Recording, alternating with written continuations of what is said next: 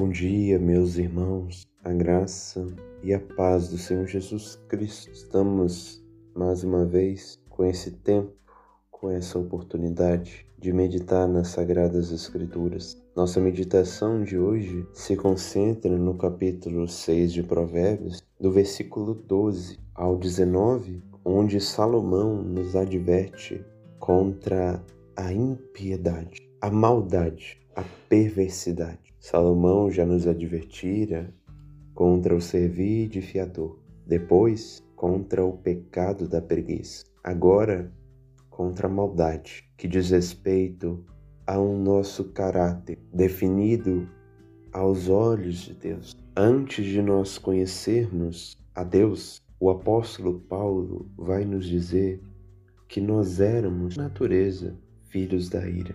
E, como filhos da ira, o nosso fruto é uma vida de impiedade, de maldade. Depois você lê esse verso 12 ao 19 irá perceber essa advertência como diz respeito a uma vida de verdade em pecado, uma vida claramente entregue aos desejos compulsivos da carne. O caminho dos filhos de Deus, aqueles que receberam Cristo, como diz 1 João, é um caminho pavimentado de luz, piedade e sabedoria. Já os loucos, os homens de Belial, os filhos do diabo, que desprezam o temor de Deus, e suas obras são más, reprováveis diante do Senhor. O que eles falam, o que eles tramam no coração, o fazem cheios de corrupção. Os filhos de Deus caminham na luz, na piedade e na sabedoria. Os homens de Belial, os filhos do diabo, caminham nas trevas, na impiedade e na tolice. A raiz deve ser boa para que os frutos também sejam bons a raiz dos pecadores perversos é a corrupção. Como resultado, o seu fruto é o mal. Eles andam com a perversidade na boca, verso 12. Eles acenam com os olhos, arranham com os pés e faz sinais com os dedos. No seu coração a perversidade, todo tempo maquinam mal, andam semeando contendas, verso 13 e 14. Enquanto o justo semeia justiça, o ímpio semeia injustiça, como, por exemplo, contendas que provocam conflitos. Andam semeando contendas, diz na parte B do verso 14. O apóstolo Paulo, inspirado pelo Espírito Santo, disse que cada um de nós Deus retribuirá segundo o procedimento. Os justos colherão a glória eterna, os ímpios sofrerão a condenação eterna. O verso 15 declara essa verdade, pelo que a sua destruição virá repentinamente, subitamente será quebrantado, sem que haja cura. Deus fará uma ferida nos pecadores, tal ferida será eterna. Aqueles que não colheram a verdade, não acolheram a verdade, não acolheram Cristo no coração e vivem uma vida de impiedade. Mas você pode pensar, como pode ser justo Deus fazer isso? Condenar um pecador eternamente ao inferno, onde ele nunca poderá sair de lá?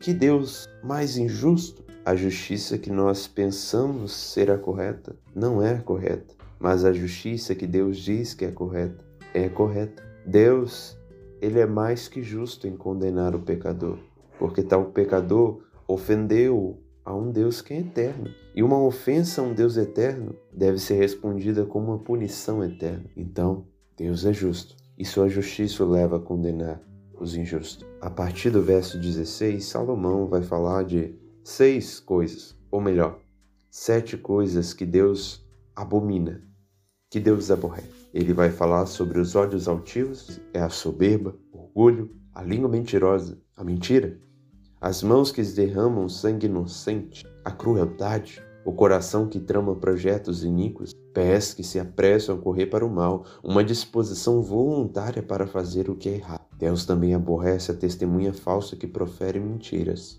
A mentira, mais uma vez. E o que semeia contenda entre irmãos, a falta de pacificação, o amor ao conflito. Todas essas obras das quais Deus abomina, elas estão fundamentadas no orgulho e na mentira.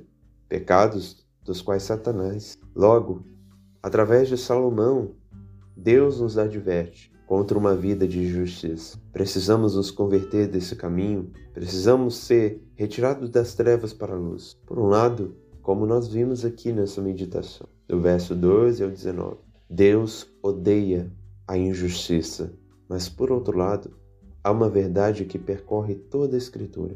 Essa verdade é: Deus ama a justiça. Logo, devemos renunciar toda a impiedade, todas essas seis ou sete coisas que Deus abomina, e devemos nos entregar a Deus completamente, amando a piedade. Piedade diz respeito a uma vida de devoção a Deus, de corpo, alma e espírito. É assim que devemos viver. Logo, vamos ouvir a advertência de Salomão, como ouvimos contra a preguiça, agora contra a maldade, a vida dos filhos de Belial, dos filhos das trevas. Deus nos adverte a andarmos na luz e não nas trevas dos pecadores que não conhecem a verdade. Ao invés de termos olhos altivos, tenhamos olhos humildes. Ao invés de termos uma língua mentirosa, falemos a verdade. Ao invés de termos mãos que derramam sangue inocente, que usemos a nossa mão para ajudar os inocentes, respondendo com amor àqueles que nos respondem com ódio. Ao invés de no coração tramar projetos iníquos,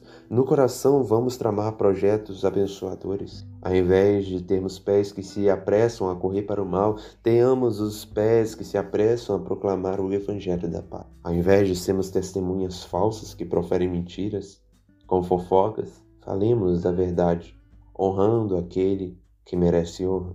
E ao invés de semear contendas entre irmãos, semeamos o amor uns para com os outros. É isso que Deus quer de nós. É para isso que Deus chama a nós, para termos uma vida de piedade.